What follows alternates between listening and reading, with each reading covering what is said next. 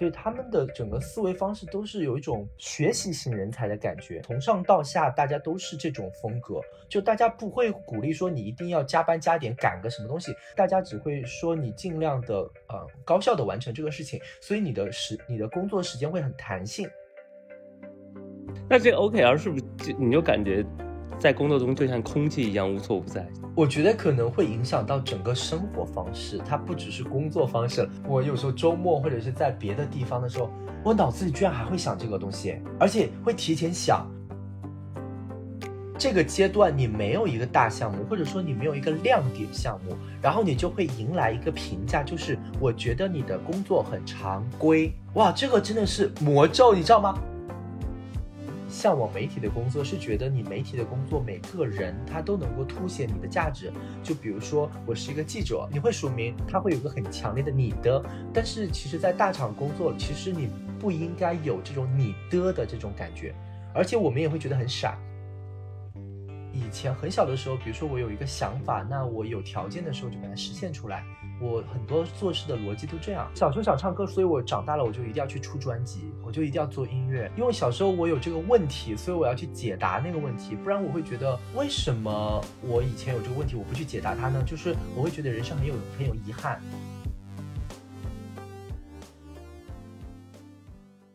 大家好，欢迎收听二维五码，我是本期主播 Break，这是新一期的大厂同学系列故事。这次我们邀请到的是火然。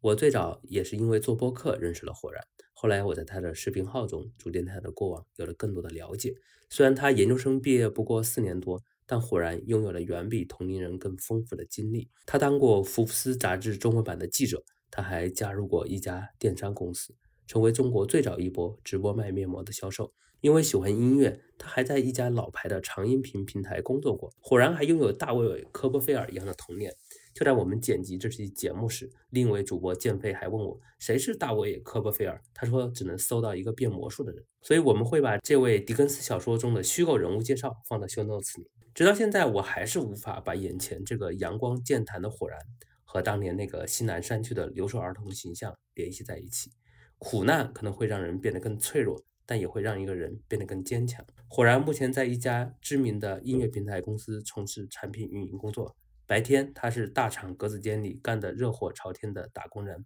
晚上当他回到海景房时，就化身成为谐音梗满天飞的短视频博主。今天我们就来一起听听火然的大厂故事。首先，请火然跟大家打个招呼吧。呃，大家好，我是火然。那一开头我就想问火然一个问题啊，就是也就是最近我老板忽然心血来潮，我觉得也许不是心血来潮，可能是老谋深算的想了一个问题，说他要求每一个员工都要回答。同一个问题，这个问题是什么呢？就是说明年，也就是二零二四年，你最想干的一份工作是什么？那这个工作呢，呃，可以不局限于你的本职工作，但是要和公司的业务相关。我想问火然，就是这个问题，如果你的老板要问你的话，你你怎么回答？就是不给你考虑时间，我或者最多不超过一分钟的考虑时间。第一时间想到的是招商，就是为什么是招商呢？因为我其实工作是做产品运营，我。自己会很有一种压力，就是因为运营或者是产品，它不断要证明自己的价值嘛。你知道，在我们环境里面，然后你就就觉得好像，呃，如果你能把一个项目招到商，然后它能够有商业化，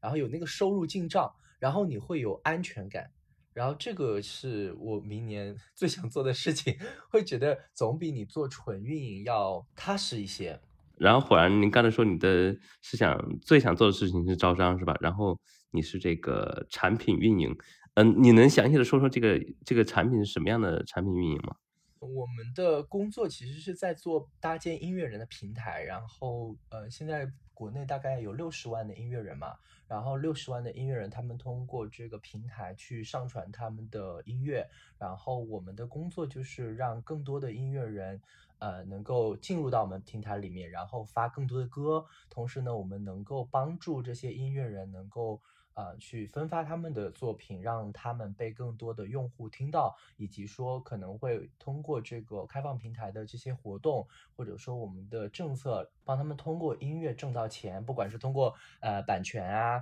还是通过演出啊，还是通过输送节目啊等等这样的方式，然后最后能够提供这样的一个服务。就是你能看到一个艺人哦，他能够呃在明荧幕前或者在我们的面前能够出现十年以上，都是很了了不起的人了。就是他一定是有过硬的本领，或者说他的整个运营是正向的。那这个其实是很艰难的，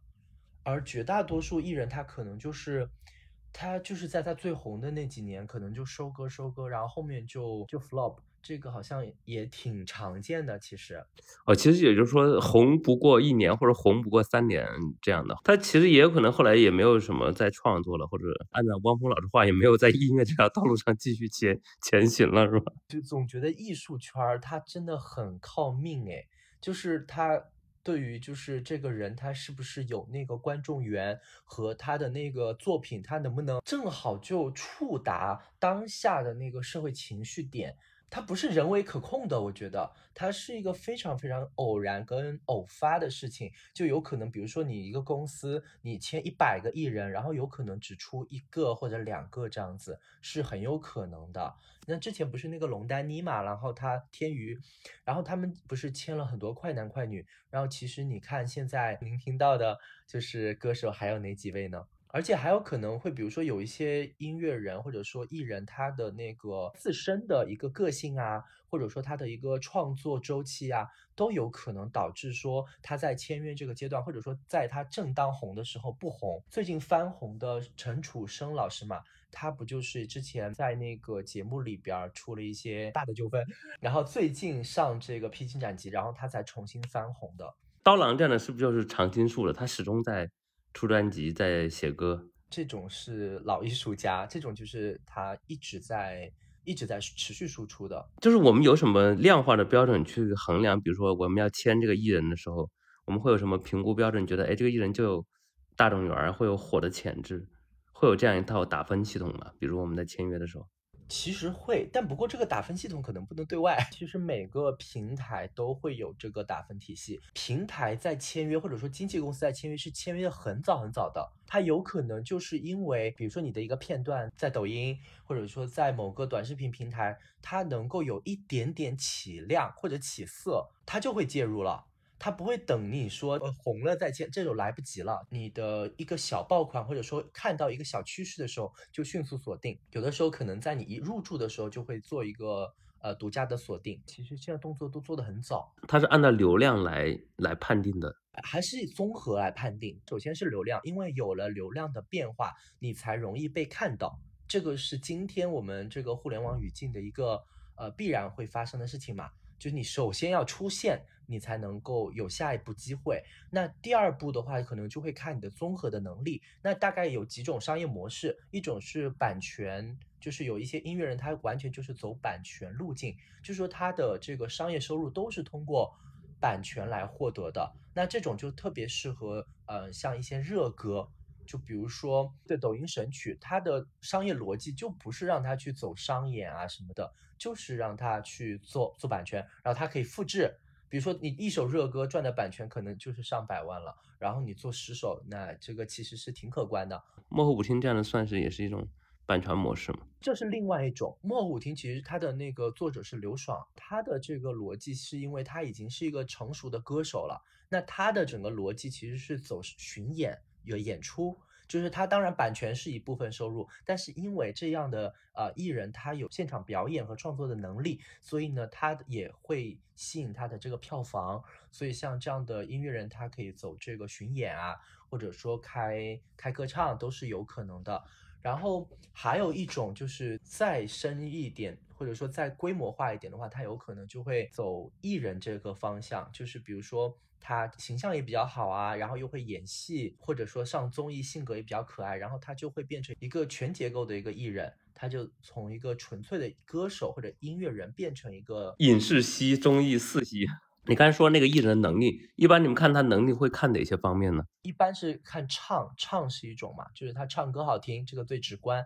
然后还有看他词曲作创作能力，还有就是编曲能力，就比如说他能够有很好的制作能力。那这个也是很好的一个加成，然后还有就是舞台表现力，就有一些音乐人他就是他有很好的舞台表现力，会让他的作品的那个效果放大。但有一些音乐人他可能就是他的音乐很好，但是他现场并不是很好，那这种的话就会吃亏一些。你说你今天想做的那个，就是那那我特别好奇，我记得火然应该是学的传播传播学对吧？研究生毕业的时候，我本科其实是念的环境科学，是一个理科。然后这个学科呢，它环境科学是研究什么的？环境科学就是研究环境，就是我们的现在城市环境里边的这些。呃，比如说这些空气啊，还有包括水啊，这里面它会有一些，因为我们的人为对环境的这个改造，它会产生一些污染物，然后这些污染物它有可能会对人体和我们的生态系统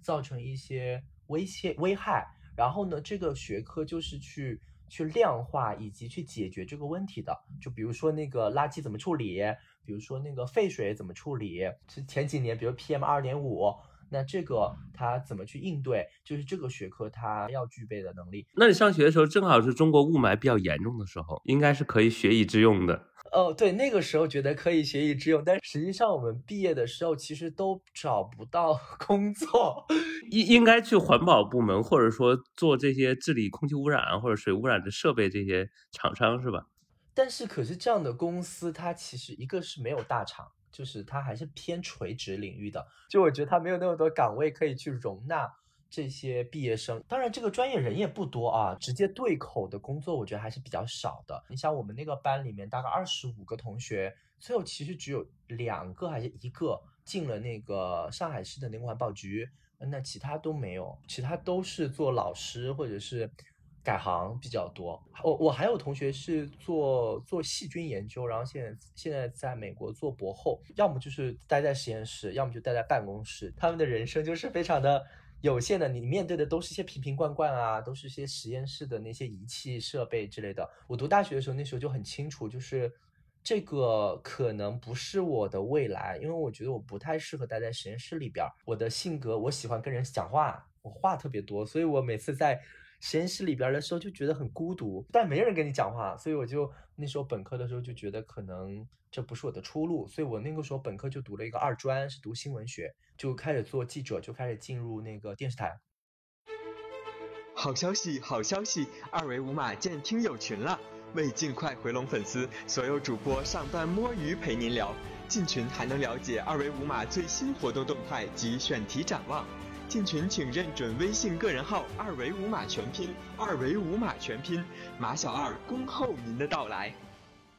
那时候还不知道张雪峰是吧？张雪峰那时候已经知道了，但我不是考研，我是保送的。那个时候其实我是很实在的，我出身不是特别的好嘛，就是我是那种贫困生，就是我读大学，其实我我必须要解决一个事情，就是。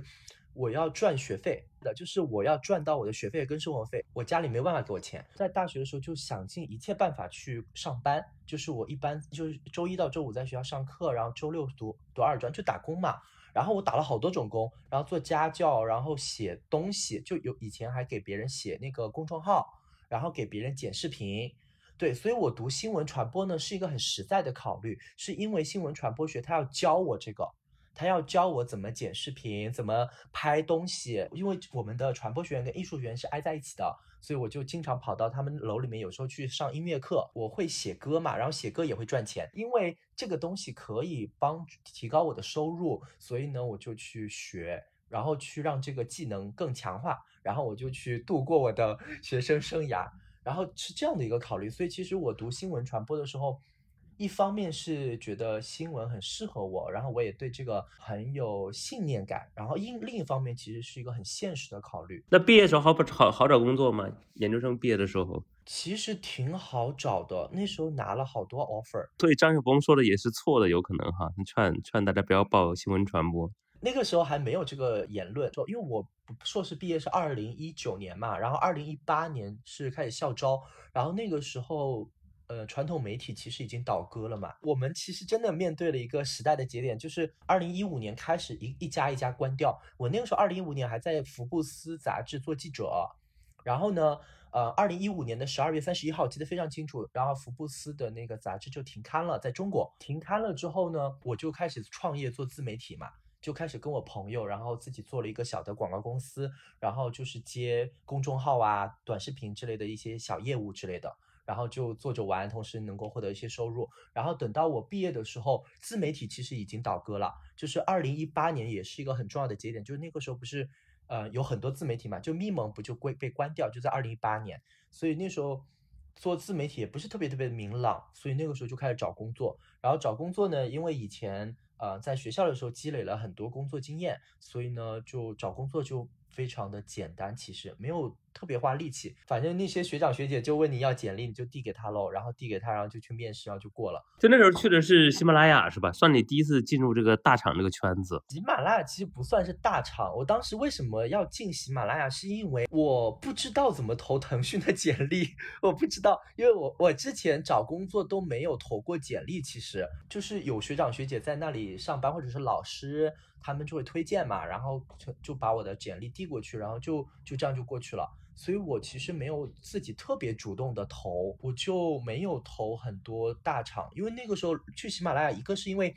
我当时是想落户上海的，因为我对很喜欢上海，所以我就想在上海生活，那我就要在上海找一个本地的企业帮我落户，然后上海其实没有太多互联网大厂，这个是事实。一个真正热爱上海的人抛弃了上海来到深圳。我其实，在喜马拉雅是做音乐的，然后我的职业也非常的有意思。就喜马拉雅，它是一家长音频和播客的平台嘛。然后其实喜马拉雅它还有一个业务是音乐业务。其实它曾经有一段阶段是做音乐的，就做的业务跟 QQ 音乐是很像的，就是可能要也要做音乐分发啊，然后也会做音乐节目啊之类的。因为我以前不是会写歌嘛，然后这家公司呢又是长音频的公司，所以。其实懂音乐或者说会音乐的人很少很少。当时我在我所在那个部门里，其实就我一个从事过音乐行业的，其他都没有。所以我就顺理成章的，我就在喜马拉雅做音乐业务啊，然后就开始做那个助眠音乐。在喜马拉雅做音乐做了一年之后，我就觉得很孤独，很困惑，就是我该怎么走？你说我要留在上海？那上海呢？音乐公司其实没有哎，上海没有音乐公司，都是那种制作公司。我就在上海找不到别的工作啊，我就遇到了一个第一个我的职业的小的困难，就是比如说，如果我要做音乐，那我现在在喜马拉雅是做不下去的。我之前福布斯的领导，然后现在在就在一家台湾企业，呃，做那个品牌品牌主管。然后呢，他想带个人过去，然后就把我带过去了。因为那个时候是电商刚刚开始的时候，就是电商直播，直播电商刚刚起步的时候，就李佳琦刚刚露出头角，所以我觉得，哎，这个是不是我的机会呢？我想说，这个要不要我也去学一学呢？因为他是主要是做化妆品嘛，你也可以去做做电商啊，你也可以做直播啊，你也可以做专柜啊，做这种展览啊，我觉得这个挺好玩的，而且你是卖东西嘛，你很有成就感。然后我去卖面膜，卖了。卖了六个月，我就觉得哇，完了，我完了，就是我感觉我路走偏了。其实我的岗位是做市场，然后因为当时的市场不都要下场做这种销售嘛，就你要帮销售去做完成他业绩。然后呢，我就对这个销售很感兴趣，没做过销售嘛。然后呢，我就去我就去卖啦，他就卖护肤品啊，卖面膜啊，卖什么水精华。你是给那些代理商卖，还是直就直营对 C 端消费者直接直播卖货是吧？其实都有，我自己还做过直播，我自己也做过直播主播的。那那个时候在哪个平台播的多卖面膜？有一个平台叫有赞，快手，还有在那个什么抖音都卖过，就是跟今天的那个直播带货很像嘛。但不过真的很累，然后就是我播了两个小时，就是嗓子你就哑了，你知道吗？所以我很佩服他们，他们是怎么做到就是长时间就是嗓子还不哑？其实也是哑的。你你听李佳琦的声音，还有那个张兰，都其实挺嘶哑的。你要营造出那种很激动的感觉，就是 其实你内心并不激动，激动，我内心非常的平静。但是你喊出上链接的时候，你感觉你要把肺给喊出上链接，就那种感觉。但其实我的内心非常平静，而且其实呢。到后面就觉得很孤独，又开始孤独，所以我又开始迷茫了。因为我会觉得这个东西是我想要的嘛，就是因为当时我做音乐，会觉得音乐也不挣钱嘛，反正我就是每天我的工，我拿的薪水是固定薪水，然后感觉好像人生也没有什么展望。然后呢，我正好有个学长，就杨一，他做他是 JustPod 的创始人，他跟我说他一直在做播客，他就是我的学长，直系学长。然后呢，我以前是他实习生。然后他就一直跟我说他做播客，然后我又一开始就不感兴趣，然后我就觉得谁要听播客？就大家不应该是看那个视频吗？而且就是大家都素人，为什么要听你讲话？然后所以我就我就对这个很怀疑。但直到那一年，就是那个呃二零，我记得是二零二零年吧，反正那一年就是正好我们都在家里面嘛，都在家里，所以我自己也开始听播客，我就开始听梁文道老师的那个播客，然后也开始听杨一的播客。呃，杨一也有一个节目叫忽左忽右，然后我就一直在听，因为我在家健身嘛，我一边健身就一边听那个他们的播客，哎，然后我就觉得很有意思。我就觉得，哎呀，怎么天呐，怎么那么有意思呀？因为你在家里嘛，你也没有太多沟通，所以你就觉得这个东西真的很有很刚需。我就去参加了很多播客的活动啊。然后后来，因为正好也是因为我之前在喜马呃上过班，然后呢，我又对这个播客很很感兴趣，所以就是因为这个，然后 QQ 音乐那边正好在招一个播客运营，所以我们现在才到了正题，是吧？大厂时代来了，果然的。我在喜马其实算我交社保开始，我在喜马其实也就待了七个月。卖面膜卖了六个月，所以这差不多就是加起来一年多一点吧。所以等于说我来到 Q 音的时候，算是个刚刚工作一年的新人，其实是个。那可是你现在在 Q 音的时间，已经是你职场上待了一个单位最久的三年，因为我总共也就做了三份工作嘛，我毕业才四年多。我其实不不太爱跳槽，是因为那个就确实在那个喜马拉雅。和那个卖面膜的时候，我真的很迷茫，就不知道自己要干嘛。你毕业那会儿，你会想到有什么？哎，我要做什么工作吗？就是那你第一 OK，你要留留上海，要有上海户口是吧？因为有这个执念在里面。对我，我其实非常明确的，我其实不是一个乱七八糟的人，我是一个非想的非常清楚的。我的第一个目目标是要留在上海，所以我必须要在上海找一家企业。然后呢，找了一家企业之后呢，我需要在这家企业里面就是能够很好的。就是生存下去。那其实，在当时在喜马的薪水其实不高，就是我自己也预料到，在喜马待下去，其实你的薪水还是就是不会超过一个范围。而且我通过对他的业务的判断和对整个环境的判断，我觉得这家企业是没办法的，所以我必须要跳出去，我要获得更高的收入。就第一步，我其实已经完成了，我要先拿到户口，然后我要解决我的温饱问题、生存问题。所以是因为我必须要解决我的生存问题，才去考虑说，那我是不是做什么行业能够让我获得更高的收入？哎，你看的还是很准的。那个时候确实刚刚直播电商有起来的迹象了，已经，只是黄老师没有坚持到最后，要不然就没有李佳琦的事儿了。那还是不会的，就是因为自己去试验过了，那确实是薪水是有提升的。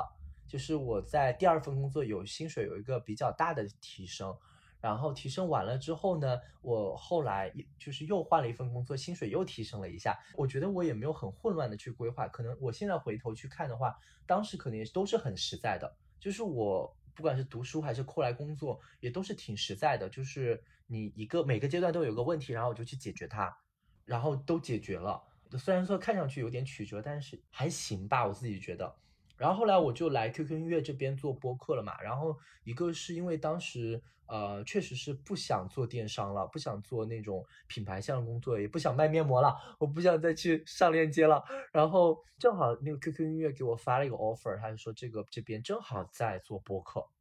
然后我自己又挺喜欢播客的。然后同时呢，嗯，我终于来到了 QQ 音乐，因为当时在喜马拉雅的时候就觉得我应该去国内最好的。呃，音乐平台去工作，而且一切都恰到好处，就好像是串好了一样。而且我根本就不知道会接到那个电话，而且也不是我主动投的简历，是因为之前有一位前同事，他把我的简历推给了 QQ 音乐的当时的业务业务的总监，然后那个总监看到我的简历觉得很合适，就就约我聊天嘛，然后就开始了。但是你其实还是呃在这个行业里面一直在做，所以跟这个行业是有接触的，就有时候机会就会出现。那你在这个进 Q 音之前嘛，那你觉得 Q 音那肯定是大厂的，按你的说法是全世界最大的流媒体音乐平台，那你对它之前会有一个什么样的设想呢？特别是对比像喜马拉雅这样中型的呃中厂来说，中等规模的互联网公司来讲，如果是从产品的维度上讲的话，其实它的员工其实并不多。就其实喜马的员工反而比 TME 还多，当时的员工是比 TME 加起来所有端加起来都多，所以我当时的感触就是 QQ 音乐真的好精英哦。我其实没有一个大厂的概念，我但是我对我的同事是有概念的，就是我会去观察我周围的同事们他们有多厉害，然后我认为 QQ 音乐的同事是我迄今为止遇到的最牛的同事，都在 QQ 音乐。就是有多厉害呢？刚进 QQ 音乐的时候，给我的震撼有多大？就是我我当时我就进了一个办公室，然后那个办公室里面就是我们那个播客业务组。我跟你说，那个播客业务组有多么精英，不是要做自我介绍嘛？然后就会问你哪个学校毕业的呀？你学历是什么呀？然后我就说我是那个呃九八五文理双料学士，文学硕士。好，我就说说到这里，然后那个他们就来兴趣了嘛。然后我旁边那个姐姐就说她毕业于哈佛大学，她是本硕都在哈佛大学。然后我右边的那个姐姐她是斯坦福的，她是斯坦福的本硕。背后的那个女生她是广东省高考状元，然后毕业于北京大学。然后他们介绍完了，一完了之后完了，而且高考状元都有两个，我那个时候就觉得哇，天呐，你们高考状元原来都在 QQ 音乐工上班，然后我就觉得很开眼界，因为我一直以为高考状元他们就我不知道他们去哪里了嘛，然后我第一次见到活的高考状元，因为因为想其实高考状元还是很少的，然后其实我们都处得很好，然后跟他们结下了深厚的友谊，但又主要是他们向下兼容，然后就非跟我相处的非常愉快。然后我也非常非常喜欢他们，然后他们就特别的，就我就印象就是他们反应特别快，然后我觉得我跟不上，会有那种感觉。我觉得他们的反应会天生快一些。我本来是运营嘛，产品运营，其实产品运营不应该跟数据分析呀，或者是那种投资项的对同事做一起的。是因为我当时那个我们办公室比较挤嘛，因为那个时候就是我们在苏州的鼎盛，反正那个办公室就我跟另外一个男生，然后其他全是女生。这是我进 QQ 音乐的当时最强烈的感觉，就开始学学习他们的工作方式。然后就开始学，但其实也还好，也没有特别的融不融不进来，就很快就融入了。反正有点像是一种崇尚聪明、崇尚效率，而不崇尚努力。你可以很高效，两个小时、一个小时把这活干完了，那比那种磨洋工十二个小时还没干完的，我们更推崇你高效把这事办完。可能因为大家的那个学习的呃习惯和背景都已经决定了，大家就是都是这样工作的。你看，我们以前读书的时候，没有一个人是拿着笔记本，然后一行一行写，没有人这样学习的。很多人都是，比如说心算，或者说我可能就是记一个东西就速记，就可能他是很快就能完成的。因为我们的老板都很学霸，所以他们的整个思维方式都是有一种。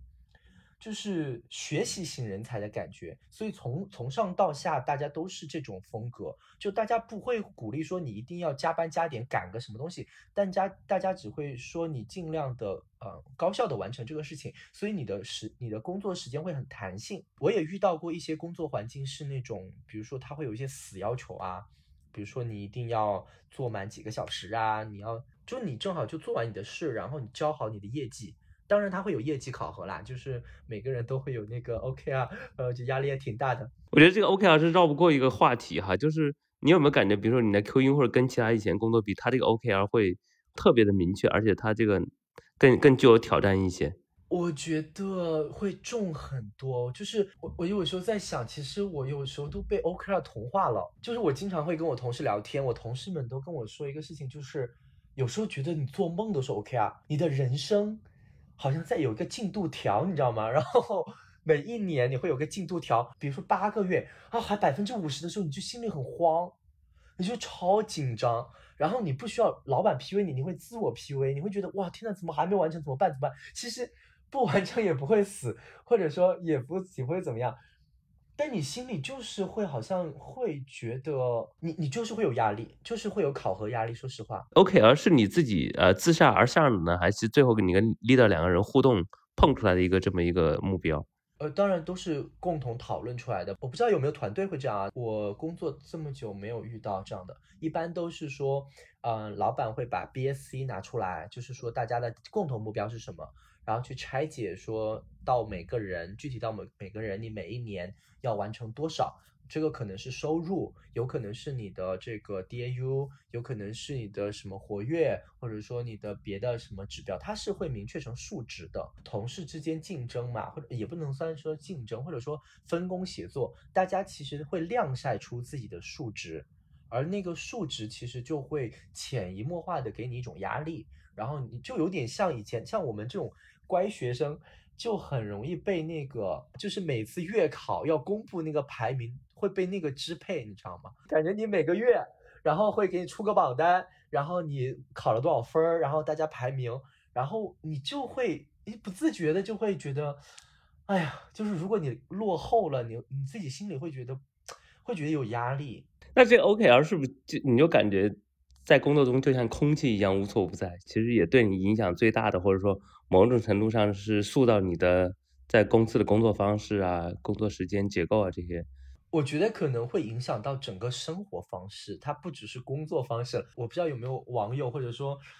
听众朋友，他们是可以做到把工作跟生活完全切割。我很佩服这种人。我有时候周末或者是在别的地方的时候，我脑子里居然还会想这个东西，而且会提前想。就是比如说我礼拜天的时候，我就会开始想，哎呀，下周有什么目标要完成？就你不自觉会这么想，我不知道为什么。所所以你是礼拜天要写周报是吧？很自然的就会想起 OKR 这件事情，回溯 OKR 的进度。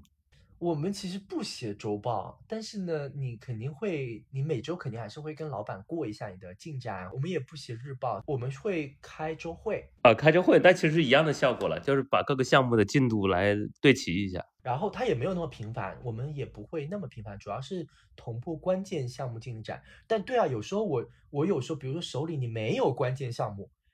就会很有焦虑感，我觉得很正常。我其实我刚工作的时候会觉得啊，就觉得应该每个项目都重要，然后每个项目你都进都应该在进度上。后来发现其实不是这样的，你就看大自然里面每棵树每棵草，它长的姿态大小粗细是不一样的。然后其实然后工作上项目也是这样的，你一年其实做好一个特别大的项目，然后其他项目你正常做就 OK 了。年龄大一点，你就发现啊，其实世界不是那么。按照你自己设定的曲线来的，也不是永远增长，然后也不是永远的嘣嘣嘣嘣嘣膨胀那样的。总会心里有一种焦虑，是说就是这个阶段你没有一个大项目，或者说你没有一个亮点项目，然后你就会迎来一个评价，就是我觉得你的工作很常规。哇，这个真的是魔咒，你知道吗？这个是大厂人的魔咒，可能老板也没有要 PUA 你，他就是做轻描淡写说了一句话，就我觉得你最近的工作很常规。哇，这个这句话一出来就是，哎，老板有没有说过你最近的项目很平庸，或者工作表现很平庸，有这样讲过吗？我就平庸可能会上升到你对你人的价值的评评评价嘛，但是有时候会听到一个评价是。我觉得你这个事情没有太大的亮点，我就咯噔一下，我就完了，完了，我要我要准备走了。那这个词你以前在喜马拉雅或者卖面膜的时候，或者说在福布斯的时候，有有人跟你这样讲过吗？卖面膜不会，卖面膜其实它就是看你单场的收入嘛。因为我接受过那个电商那个行业的训练，就是我经历过最险恶的那个时候，就是做销售最可怕的是你没有业绩的时候。你怎么解释都不对，它还不像我们在呃我现在的工作，就你有可能你这个比如数据没有增长，你还可以去找到一些话可以讲，你这个规模没上去，但你留存提高了呀，你的活跃度提高了呀，对呀，你这这个什么转化率提高了呀，对你总有一个东西可以讲，但是电商不是这样，电商就是你没卖出货。好的，你就要是被骂死，压力就是层层传递给你，就是为什么没卖出去，我讲什么都不没有你，我不要听你分析，你要告诉我怎么卖出去。好，你现在给不就给你一个时间期限，什么时候卖出去？所以我我接受过那个环境训练之后呢，就是在现在的工作里面，可能就那是那个时候焦虑大，还是现在焦虑更大？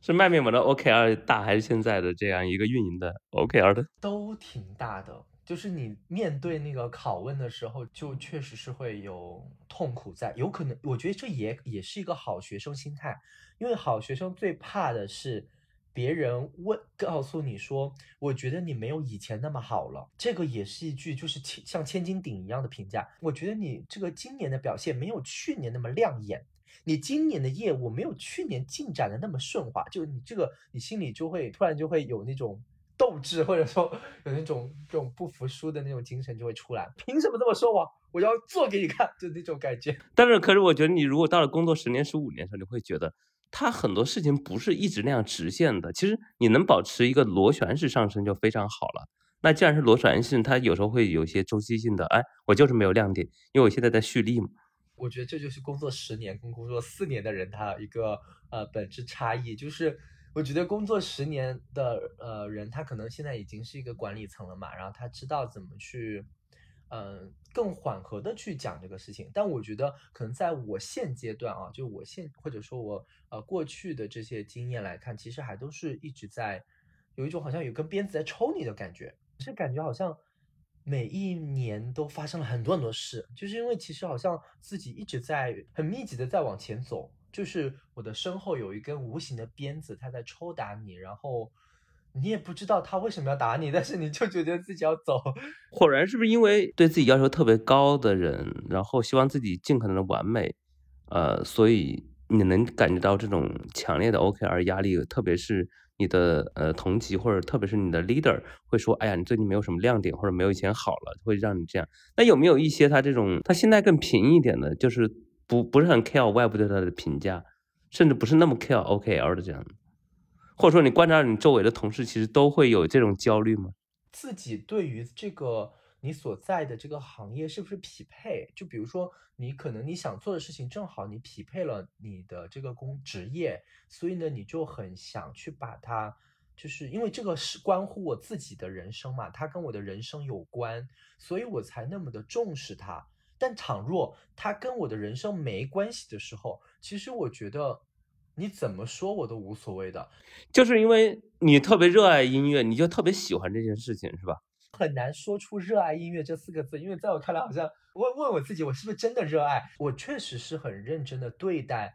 和珍惜我现在的工作，又回到了我的出发点。因为其实，在我我的成长环境里面，因为家庭的关系，就是我的很很贫寒嘛。我喜欢音乐，但是我没有机会接触音乐。你什么时候喜欢音乐？因为我之前我看过你一支视频，就是讲你小时候，然后你都讲着讲着都都哭了。我隔着屏幕看，我也是很触动哈。然后看完之后，我就我当时给你发条微信，我说这简直就是南山区的大卫科波菲尔，就是留守儿童能碰到最糟糕的事情，你好像都碰到过了。对，其实成长对我来说本身就是能活到今天，我觉得就还挺奇迹的。我那时候为什么喜欢音乐，是因为。啊，我们小时候家里是没有电视机的，可能对于很多朋友来说很夸张。我但我家里有收音机。我小时候住的都是那种土坯房，就是那种泥土盖的房子，然后它会漏雨，然后里面会有蛇跟老鼠。我还记得一个场景，就是你小时候，我们房间里面有蛇嘛，然后老鼠在那个墙上跑，然后蛇要吃老鼠，所以就蛇跟老鼠就很忙。然后我跟我奶奶就在那里很平静的坐着 看着这一切，因为你见多了，可能就不会觉得怎么样了。就老鼠特别多，反正我就记得，而且山里面嘛，然后像我们那个环境里面，我其实没有太多空间能够接触到这种音乐，然后我是在广播里面听到音乐，就不知道为什么，你就是觉得这个好像就像你的光一样，它就像一束光打在你的心上，告诉你说，这个你的山里面还有更广阔的天地。然后会有很美妙的东西，然后这是我的第一印象，但是我也没有条件去接触，所以我以前就有个梦想，说我以后要做一个音乐人，所以我就开始自己去哼歌，去写歌，但其实我又不会音乐，所以我是靠我的乐感或者是一种天生的直觉去创作音乐。所以就是这样去自己摸索、自己去做的。我一毕业就开始做音乐制作人，所以对我来说是很很感恩的。我真的有点感恩，因为那个工作，那个在喜马拉雅的时候只有我一个音乐制作人。然后后来我又来 QQ 音乐，然后又正好是跟音乐强相关，所以我觉得我的这个就是我接触到东西，就是我小时候渴望的东西，因为它跟我的人生强相关，所以我希望它是完美的，它是我珍惜每一天去。去创造，或者说我真的没有去后悔，这这这种心态去工作，所以我有时候就会很有压力，就会觉得自己会很害怕自己做不好。有时候就比如说我也会遇到一些情况，就比如说我现在做的事情跟我毫无关系，那我其实可能就不会要求那么严格，我可能就不会给自己那么大压力。而这个是不可避免的，你一天开的会可能有百分之五十跟你的工作是没有关系的，但是也会拉你开。那这种情况下，你其实就无所谓，我就无所谓怎么评价，因为我知道这跟我的人生没关系。但如果他跟我有关系了，其实可能不是你的评价，而是我自己会拷问我自己，我对不对得起他？我觉得我回顾我自己的二十八九年的人生，我好像没有，从来没有对不起任何一个人生阶段。我觉得我每一个年，我都非常非常用力的去。去完成了。你小时候也是很认真的学习吗？也是属于不会让奶奶操心的那种小孩吗？我从小就是那种很听话、很乖的那种，因为我以前小时候，我那个讲话很不是多，很会哆嗦，就是我以前有点结巴，所以呢，我的性格也很内向，就是你也没有什么朋友，也没有什么父母啊，因为我奶奶有病嘛，然后在那个农村里面算算是比较还是比较弱的那一种。所以呢，我自己也属于就是知道家里是这么一个情况，然后我自己也知道，所以我也比较懂事。就我唯一的兴趣爱好就在那个桌子上写字，就一直写字。我也不知道为什么就很就很喜欢做这个事情。比如说以前小时候小学我在山里面念书嘛，因为以前都是考两个一百分，因为山里面只教语文跟数学，我们只有两个学科，因为那个只有一个老师，所以他只会教语文跟数学。所以呢，我们每次。呃，考试呢，我都会考两个一百分，然后有一次考了个九十九分，然后回来就哭，就好像很小就是这样，就觉得为什么他不是一百分呢？他应该是一百分，所以，所以我我我被这个心态其实就是害了很多年，特别是到后面的时候，其实他我觉得他还是会形成副作用的，就是有的时候你可能你知道，呃，特别是跟社会的接触越多，他其实很多事情都不是完美的，慢慢就开始，现在又开始慢慢的包容，说啊。那做不好也没关系，或者说啊，我已经尽力了，然后就只能这样了，那也没关系。所以很少有摆烂的时刻，是吧？我不会耶，其实但是我嘴巴上会摆烂，就是我嘴巴上说我不活了，我今天要去死，我今天马上就去死。我我今天早上八点起床，我想说我今天绝对要迟到，我今天绝对不想去上班，但是我准点到，就每天都是这样，然后每天都说啊，我真的。所以你在 Q 音的一天一般是什么样的？早上会几点起床？我早上一般八点钟起床，以前如果坐班车的话，就可能七点半就开始起床，就开始坐班车。那如果是我坐地铁的话，就是差八点钟起床，然后就吃十个鸡蛋，因为我早上吃鸡蛋跟牛奶。我就上班的时候我是不怎么吃碳水，我一般周末才吃。然后呢，呃，吃完蛋白之后我就去坐地铁，然后到公司差不多九点半到十点钟，然后就开始就开始工作。在地铁里就会想今天最重要的三件事是什么。就比如说合作方啊，或者是啊老板可能有就找你，你要尽可能快的回。我不太喜欢让别人等很久，所以基本上我看到了都会回，除非是我现在不方便。所以微信上有红点是你受不了的是吧？对我微信是没有红点的，我微信是我看到别人他们都有什么那个不是那个消息都就九十九加，我都没有的，我全部都是空的，我全部都处理完的。我邮件的习惯也都是我不允许出现未读，我基本上每一条都会读，就是然后读完之后我就全部。把它标记为已读。你再过五年会发现视力急剧下降的。视力本来就是高度近视，然后我去做近视手术。呃，另外一位主播建飞同学就是眼睛突然下降了两百度，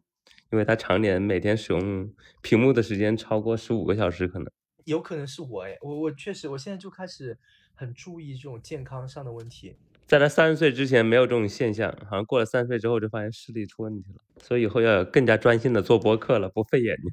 呃，那中午会有午休吗？因为鹅厂好像是有午休的习惯的。因为深圳这边它那个昼长夜短嘛，所以它那个中间它会有两个小时的那个午休时间，然后大家就会睡觉，然后或者吃饭什么的。然后我中午不吃饭不睡觉，我要健身。然后我每天都健身，一天就吃那十个蛋白是吧？晚上还吃吗？早上吃十个蛋白，然后中午再吃十个蛋白，然后再吃那个一些肉。我中午就可能就再叫五个鸡腿，或者是一些牛肉，或者是就反正肉类的。然后肉加蛋，然后再加一些蔬菜。晚上就稍微少吃一点，就也可能就是蔬菜啊、肉之类的。我每天都算得很清楚，就是我几点该去健身房，然后几点该结束这个事情，就基本上都是准点去做的。你会有一个自己的日期表吗？日期作作息表吗？每天的？没有，我没有，我没有去列，但是我脑子里会很清楚这个过了多久，然后我就会算好这个时间，然后我到了这个点，我就去开始去做下一个事情。有的时候可能，比如说在跑步机上啊，你可能就要开始想，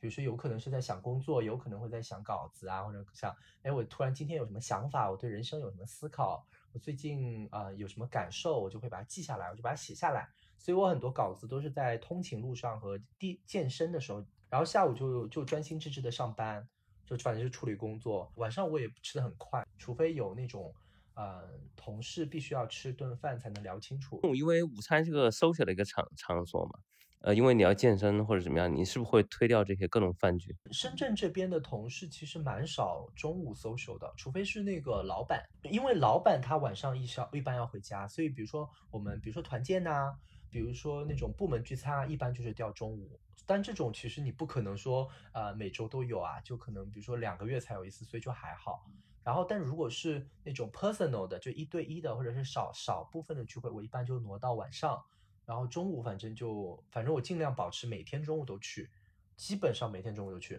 你们同事中午会是结伴去食堂吃吗？还是各吃各的多一点？我感觉他们都点外卖比较多，现在好像都是因为吃完之后他们就要睡觉。我感觉我同事们睡觉的非常多，就基本上好像很少有像我这种完全不睡觉的。我是白天是不睡觉的，我觉得白天的时间对我来说特别珍贵。我是希望我白天可以高效的能够处理我所面对的问题，因为而且我觉得白天好像会更坚强一些。我的最脆弱的时候是晚上的十一点之后。然后你就会敏感起来。你录的视频都是在比较脆弱的时候录的，然后表现出你很脆弱、很暴躁，然后很失落、很抑郁的那一面，是吧？我好像我不知道，我这个我没有精准的算过。我基本上就是写完稿子就开始录。我觉得可能我自己最近也在思考，说能不能就是换一种方式，你可不可以不做脱口秀？或者因为有朋友建议我，他说他说觉得我的人生很正能量。他们觉得我很适合去做励志博主，我觉得我没有资格跟任何人去教别人，我也不是很成功，我我成功吗？我也不成功，我也不有名，然后呢，也没有取得很突出的成就，所以我觉得我没有资格去告诉年轻人他们应该怎么做，我顶多就是分享一下我经历了什么，然后说大家可能遇到同样的情况的时候，你可能会有什么样的心情，或者说有什么样的需要避免的地方，我顶多能告诉这个。其实我最近有在考虑是不是这个。更有价值一些。我吐槽是因为有些事情确实会惹我发毛，比如说我听到王自如他在他在讲那段话的时候，我真的，我昨天直接炸了。呃，对我昨天看那一期，那个狼眼观察很逗哈。那个呃，张春伟，春伟其实很资深的媒体人，之前给那个 FT 撰稿的，就很有意思。我觉得。呃，就是张春瑞看那两方的那个眼神特别的意味深长，说他一会儿看董明珠，一会儿看这个王自如，那个感觉。我对王自如这个人啊，我没有太多的，其实我是中立的，中立去看，我没有说他很不好或者很很很很好，就是我是觉得他讲那个话其实真的很难听，就是他可能就是讲给。嗯，他的老板听的，或者就董明珠开心，他去世，董明珠听着挺开心的。但是你这个话讲给我们今天的年轻人，因为其实大家都知道今天的就业市场是怎么样的，谁会不不看工资条？那那我们也没有工资条，可是你工资到账的时候叮了一下，你会收到短信的，你还会收到邮件的推送啊。可能想表达的就是他非常的热爱他的工作，他跟那个他的老板在一起非常幸福。以至于他不在乎。你看我这么工作这么多年，还是这么这么老实本分的，觉得他真的指的是工资条，其实指的是收入，是吧？他不在乎他的收入，他也没有算过他的准确的收入数字是多少。对他应该是想完整的表达的是，他非常的爱董明珠给他的这个机会，然后他特别珍惜跟董明珠的一点一滴。他想讲的是这个，但他莫名其妙都变成了一个段说教，就好像你年轻人必须按照。就是他说的这种思维，但是其实我说真的，就是我也看到网友一些网友的评论，确实有一些人说王自如说的也没错啊，就是我确是的，站在老板的角度是好像是很合理的，你是这么想的，你觉得你是在培养别人，但是可是站在员工的视角，因为你是站在弱者的视角来看，员工其实很难跟老板去去共情的，因为老板就一个，员工有一群。员工是千千万，而且真的是很多这种底层的，像我自己本身就是一个一线员工，我自己当然就很清楚这里面有多么艰辛。然后有的时候你涨就是那个薪水有多么的重要。我告诉就是很实在的，我就不说远的，深圳租房子三千块钱要的吧，稍微体面一点的房子就就不是那种很简陋的。你但我告诉你，三千块钱是真的很贵。可是我觉得这已经是很昂贵的开销啊！可是大家的薪水有那么多吗？就是我自己看我自己到手的那个薪水，然后我扣掉我的房租，其实我自己再扣掉我的生活成本，因为我自己要吃饭啊，我在吃这上上面就是花花费还挺高的，所以我是觉得，那站在更多同事或者是更多像我这样的年轻人的视角，大家的生活。没有那么的不在乎金钱，大家真的很在乎，就是说能多挣一点是一点啊。那而且就是上次李佳琦那个不也让我觉得，我确实觉得很傲慢。难道不傲慢吗？我是也许站在他的角度是啊，我就讲这个确实是你们不努力。可是我觉得一个收入比比较低，它的核心原因是因为这个劳动力比较廉价。那我们应该想的是，这个劳动力应该是涨价呀。这个劳动力的价格应该更高，把价格打上去才对啊，这不是更合理的吗？可能他自己已经没有在我们芸芸众生当中，所以他无法跟我们共情我们的疾苦，所以就是这样的。所以我就觉得，你既然不共情你别人的疾苦，那别人也不要共情你喽。我觉得你的短视频火是因为能够大家普遍的一线打工人很容易在你的短视频里面找到代入感，找到共情。因为我自己也这么想的，我没有刻意去说大家想听的话，我就是自己也这么想啊。我就觉得凭什么呢？就是为什么你自己已经财富自由了，你对钱已经没概念了，然后来告诉我说，哦，钱不重要，真的学习更重要。你在说什么？你在说什么？我为什么要换三份工作？我颠沛流离，跑这跑那，我去卖面膜，不都是为了提高我的一点点薪水吗？就为了提高一个月多多几千块钱啊？这不实在吗？哦，我这个我这个诉求难道是过分吗？我为了生存，我要养家糊口，我也要照顾我的。爸爸妈妈，这不是 人之常情，所以为什么这个人之常情他们共情不了？所以我就觉得很很不可思议。你自己也是从这条路上走上来的，不是吗？成功者他成功久了之后，他只记住了当年他的勤奋的那那一刻，他把很多当时的社会背景、行业的阶段和运气的成分，他慢慢的会忘掉，最后他就记得啊。我的成功是因为我的勤奋。我其实也是我最近的一个感受，我自己是觉得勤奋和努力其实它不应该这么去讲。有时候我认为这个词“努力”或者说你鼓励别人去拼命这件事情都不对。因为你想，我我为什么会觉得是这样呢？因为我自己呃也是跟我父母有关，因为我爸爸妈妈他们没有读过书，他们是农民嘛，然后来做农民工，他们是做体力劳动的。但其实我的爸爸妈妈是很勤劳的人。其实我给他们存了养老金的，我就跟他们说，其实他们不用再上班了。我爸爸妈妈还是要上班的，他是没有周末的，因为他们在工厂里面上班，他们是不没有周末，一天要在那个岗，就是在那个车，就是车间，我妈妈要站十二十二个小时以上，因为他就就是个像个机器人一样，就是弄那个零件。他现在还是做这个工作，这样的十二个小时以上，他持续多久呢？他今年多少岁啊？五十多岁了，已经三四十年，他都这样哎。陈志武说的，为什么中国人勤劳而不富有？就是大部分的打工人其实过得都很勤劳，包括我们看的那个纪录片《美国工厂》是吧？好像他在中国工厂表现的不那么勤奋，可是他一天打三份工，那他每份工他当然只能做分内的事情。普通的打工人活的都挺不容易的。因为我的爸爸妈妈、我的爷爷奶奶他们都是农民，所以。我知道他们的那个生活状况，而且的，而且我没有办法去怪他们。我觉得我的爷爷奶奶、我的爸爸妈妈，他们有的可能是生病，有的可能是残疾，但他们都不懒惰。我觉得他们就是中国勤劳的中国人的缩影。他们也告诉我我要去勤劳，我却没有尝过他们的那种体力劳动的苦。其实脑力劳动也是另外一种苦。我我觉得这两种苦只是不同，它但它的程度可能是近似的。就现在在格子间你受到的这种这种压力，或者说这种亚健康这种状况，其实跟他们在车间，呃流水线上其实是一样的，它的程度就是对你的心灵跟生理的这种冲击，我觉得是一样的。比如说你爸爸妈妈他没有没有那么强的 OKR 的压力是吧？没有日活月活啊，或者留存啦、停留时间啊这些，我下工了，哎，就我我不用想这些东西了，对吧？他的脑子可能会轻松一点。我见过他们。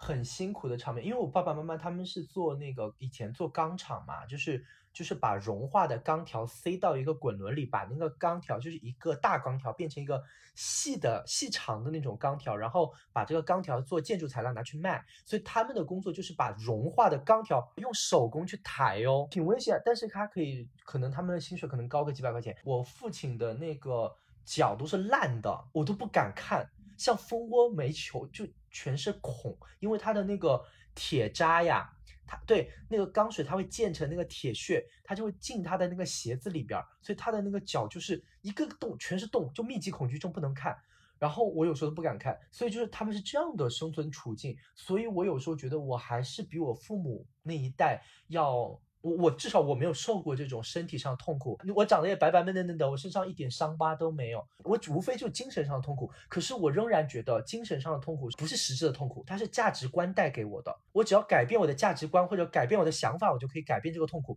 可是身体的疼痛，比如说我爷爷是个残疾人，他的那个右手有问题，你没办法帮助他，他真的就是残疾就残疾了。比如说我奶奶有心脏病，就是心脏病就是心脏病，你没有办法就是修复它，所以。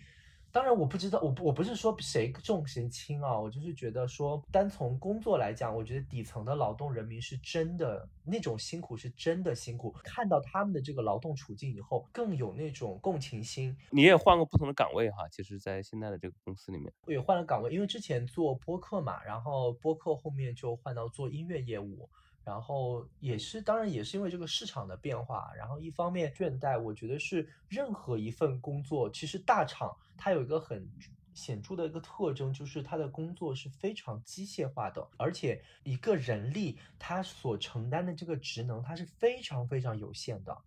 因为它要保证这个项目的安全，所以导致每个人他其实就像一个很小的一个螺丝钉一样，就是你也像一个车间的员工，其实你做的那一块。是不变的，而还有就是，比如说我们经常说创新，上过班的人都知道，其实你很多都是抄嘛，就很多都是挪。比如说国外做了个什么，或者说嗯市场上做了什么，然后你就挪过来用。所以它其实也不是说真的让你去创造，而是说因为这个项目要这样进展，或者说因为啊你需要快速的去进展或者实现一些结果，所以你必须去做一些。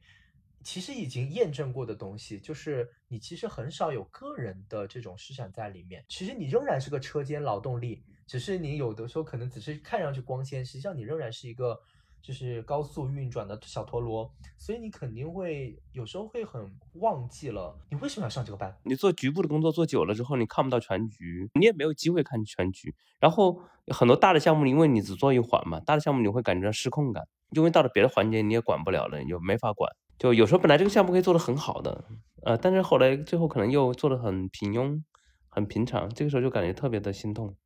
而且我觉得有的时候可能不能给你这么多信息的，是实际上也不能够给下属很多，就就是很奇怪啊。就一方面让你去想，哎呀，明年的业务要怎么开展，但又不把信息给你，信息不会同步给你，但你要想一想，你要复盘复盘，你要去有自己的思考，但不会跟不会同步给你信息，就是常见的情况是这样。这时候就所谓的他们说的大企业病嘛。当你这个团队就一二十个人的一个公司的时候，他会很敏捷，信息传递很快，然后目标就在那儿，大家都看得很清楚。可能我没有在特别特别小的公司待过，嗯，所以这个好像没有没有不知道那是什么感觉。我自己还没有在一个很小的那种公司里面，比如说创业啊这种没有，就是自己以前就自己做嘛，那种没有那种体验，所以。周老师讲的这个可能还没有体会到，比如你在福布斯的时候，福布斯的规模就要小很多，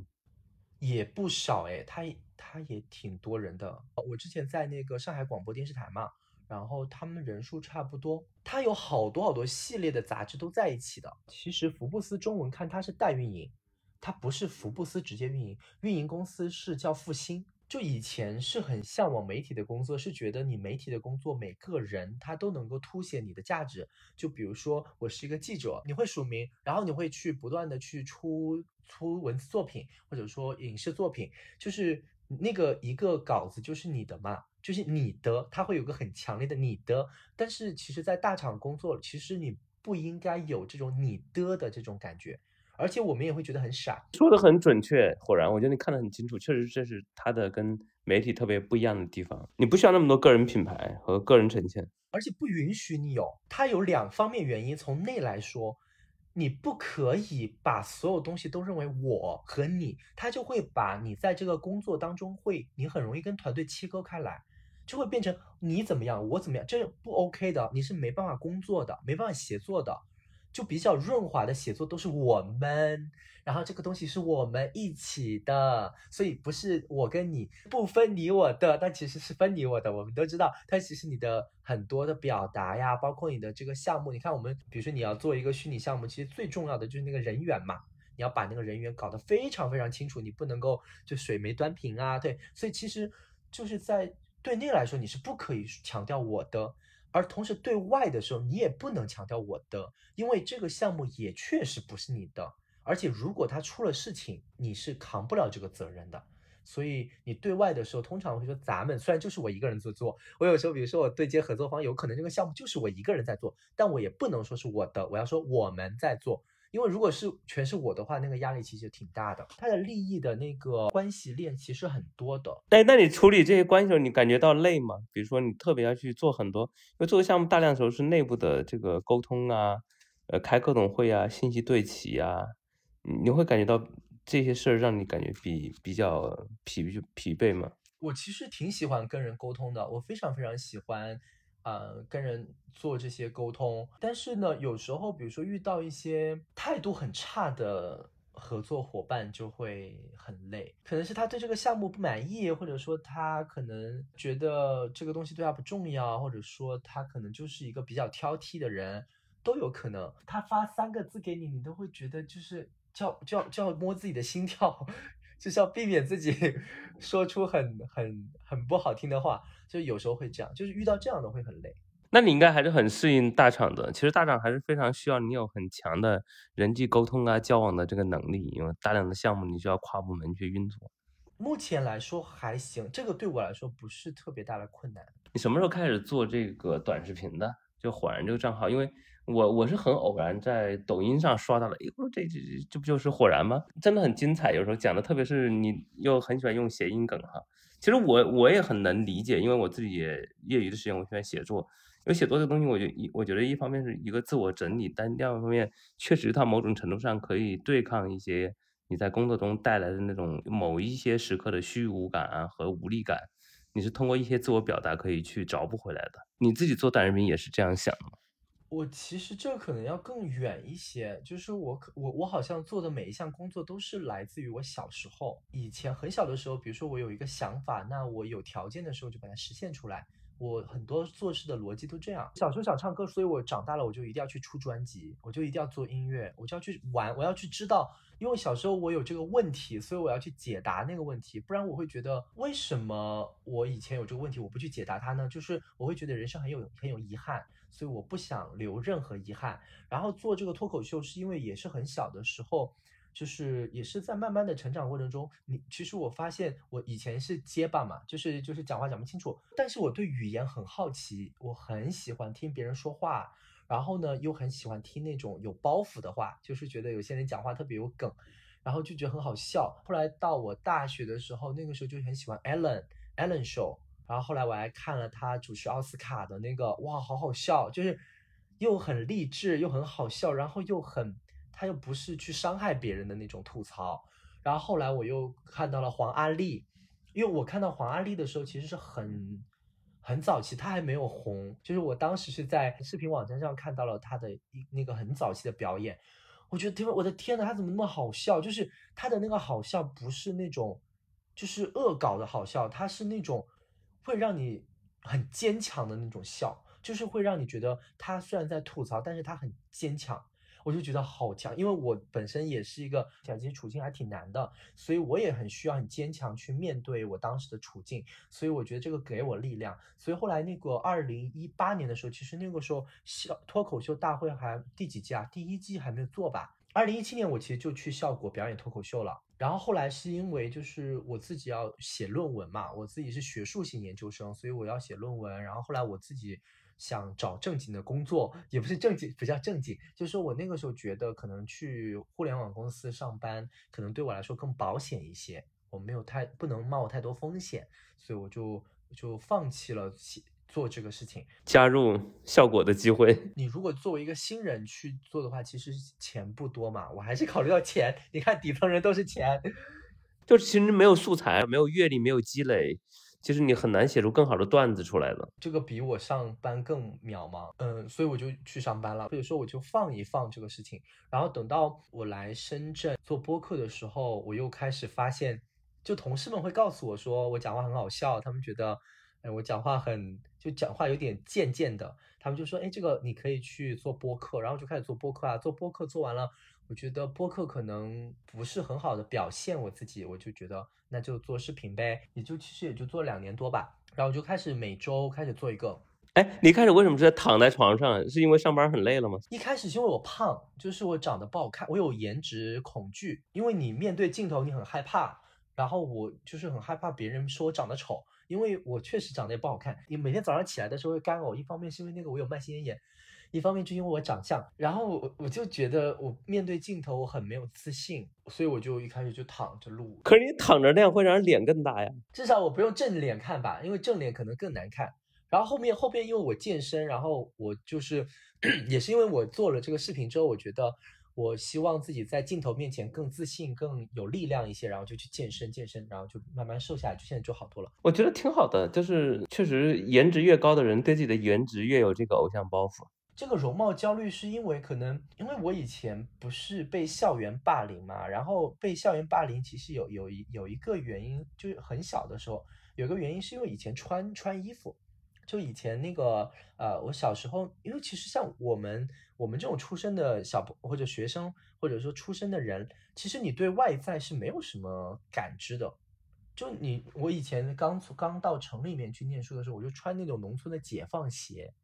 然后解放鞋呢，就是那种军绿色的，就是它很适合农民去去踩在田埂上，因为它的那个呃鞋跟很扎实，它可以扎在土地里。但是它在城里面大家都不会穿。然后我穿那些衣服呢，都是亲戚啊丢给我的一些旧的，所以就有点破破烂烂的，所以我的同学就会欺负我，所以我我我小时候就一直有这种，这个叫创伤吗？叫创伤后遗症，所以我一直都觉得大家对我的穿着打扮是，或者我会很担心别人看不起的那种感觉，但我其实一直都穿的很朴素，一直都很朴素，所以我一直都觉得我对自己的外形是没有认知的，就很害怕去舞台，所以就是以前。去那个效果那边去演出的时候，我都很紧张，因为我很害怕，就是我总觉得自己长得很丑，很害怕自己就是就有这种感觉，就很害怕，很畏惧。直到今天，直到我快三十岁了，我现在站在舞台上，我才非常的自然。原因不是我长变得更好看了，而是我好像就觉得，嗯，没有那么恐慌了，我不太在乎别人评价这件事。所以我站在那里，只是因为我要讲一个事情，我要专注在我讲的事情上。所以你对我人的评价，我无所谓。所以我现在就可能，呃，就就变化了吧。但确实有这么一个因素在，就确实会有容貌焦虑。这种容貌焦虑就是你很害怕这种外界给你的负反馈，因为你曾经被伤害过，所以你就那种伤害就停留在你的记忆里，所以你会导致说后面会怕再次受到伤害。那你觉得童年的那些事情对你来讲是一些阴影吗？我我现在回忆起来，我觉得不是阴影哎，我的人生观是觉得好玩。我觉得最重要的事情是有意思，就是我自己回忆我的人生，我觉得还挺有意思的。就是它就像在玩游戏，就是好像每一关你都会有一个身份，然后我就去去利用那个身份去像打怪一样。然后我我解锁了那个新的身份，我又又用了又新的身份，然后我又用了新的挑战，我很很兴奋，然后我又去。迎接下一个挑战，直到我今天也是这样的。这个成长好有意思哦！你看上去是苦难，你觉得那是苦难是因为你理解成那就是苦难，但如果我把它理解成它就是那个情境下的一个困境，然后你想办法把它解开，然后你解开了，哎，就很好玩，这个事情就很有意思。所以我觉得任何的事情它都不构成一个苦难，它只是一个现实的困，又是现实的题目。然后我现在要做的就是解决那个当下那道题，然后我解开了我就 OK 了，我就我就 free 了，我就进入了下一个人生阶段。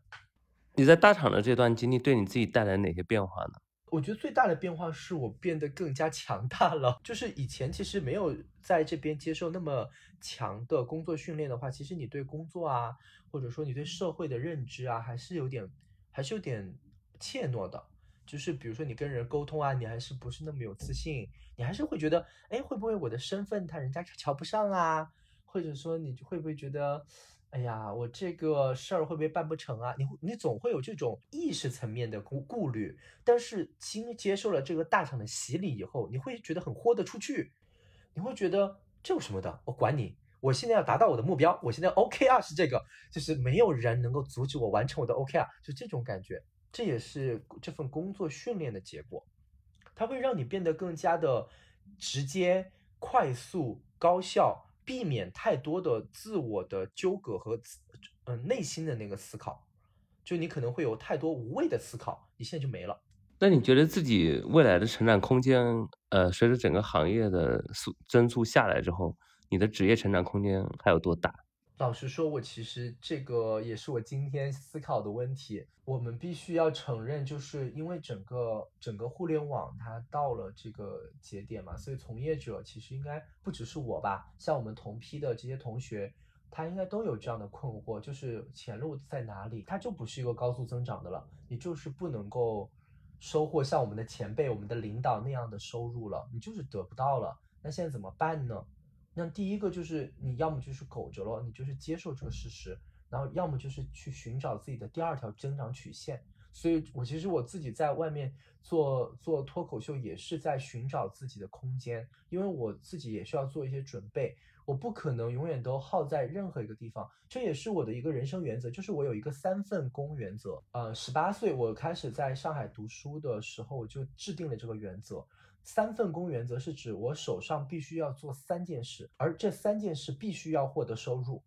然后他会倒逼我去思考这件事情要不要放弃，既不带来财富收入，又不带来声声望啊，就可以放弃掉了。对，你就先放弃掉，也不是说你完全放弃，你可以战略性的放一放，你可以先去做你最重要的那三件事，然后就是你本职工作是一个，然后你需要去做一个副业。然后你副业可能是一个，然后你可能还要再做一个探索性的事情，就是你可能要去做一些这种，呃，可能潜在你可能会擅长的事情。这也是我我最近想做的一期脱口秀，想告诉跟我一样的朋友的一个经验吧。就是我自己是觉得，很多人都说穷人家的孩子犯容错率低，因为你没有太多成本去犯错试错嘛。可是我不这么认为，我认为就是他也可以去犯错，只不过你尽量控制那个成本就好了。你尽量不要让那个错误就是成本很大，让你无法接受。你可以去做一些很多低成本的事情啊。你比如说，你看做自媒体不就是一个很低美低成本的事情吗？比如做点小买卖是一个很低低成本的事情，你就先去试验，然后看自己能不能驾轻就熟，能不能很顺滑的做这件事，而且你身心又愉快，然后你又擅长，你总会找到一件这样的事的。一旦找到了，就抓住它，然后就好好的做，往下做的话，你就会找到一条新的增长曲线。所以我会认为这个东西是我安全感的一个来源，也就是回答刚刚周老师提到问题，就是。嗯，其实这个行业是这样的，我我应该怎么办？那那我现在一个就是行业已经这样了，这跟我没有关系呀，我只是一个从业者，那我可以换赛道，我可以换找到更适合我，或者说更能够让我发挥我才华的一些事情，那我总能找到的。也许我现在还不够达到我的预期，但是我有一天我一定会达到我的预期，因为我不断的在寻找，只要我还活着，我就一定会在寻找。这个问题好像就解开了，就不是一个问题。你当下的这个工作可能是你诸多的人生计划的一部分，所以你在这一部分中碰到的困惑、倦怠、焦虑各种也好，它其实是只是一部分而已，不是所有的全部。对，而且我特别特别不不建议，就是大家把所有的东西都压在一件事情上。我想，我相信所有的老板都不会这样做的。就是老板的投资一定不会只投一家公司，他一定分散投，投十家，然后成功一家，赛马逻辑嘛。然后对于普通人来说也是一样的，他的精力投放一定也是 尽量的去分散开来，而且而且我的全部的情感不应该只放在一件事情上。就比如说之前我我我以前读书的时候，我做音乐就会去写歌啊，去做什么的。然后后面就发现我没有取得很好的那个反馈，大家觉得我做音乐没有特别的那个啥，所以我后面就觉得，哎，那我就换一个事情做，就是你总能够去找到一些大家会很接纳的事情。那感谢这个火然跟我们分享了这么多他在。大厂其实不止于大厂哈，其实是他整个这个人生前二十多年的，接近前三十年的一些经历。我觉得他是我见到的这个九零后中啊特别特别的一个人，就是他有自己很清晰的目标，而且不断的去调整、去修正他的目标，很知道自己做什么，呃喜欢做什么，擅长做什么，正在做的事情。我觉得这样的真的是对很多人来讲是很有这个借鉴意义的。那感谢大家收听本期节目，您可以在小宇宙、QQ 音乐、苹果 Podcast、蜻蜓 FM、喜马拉雅、荔枝 FM 等平台搜索并订阅二维码，也欢迎通过留言评论的方式留下您宝贵的意见。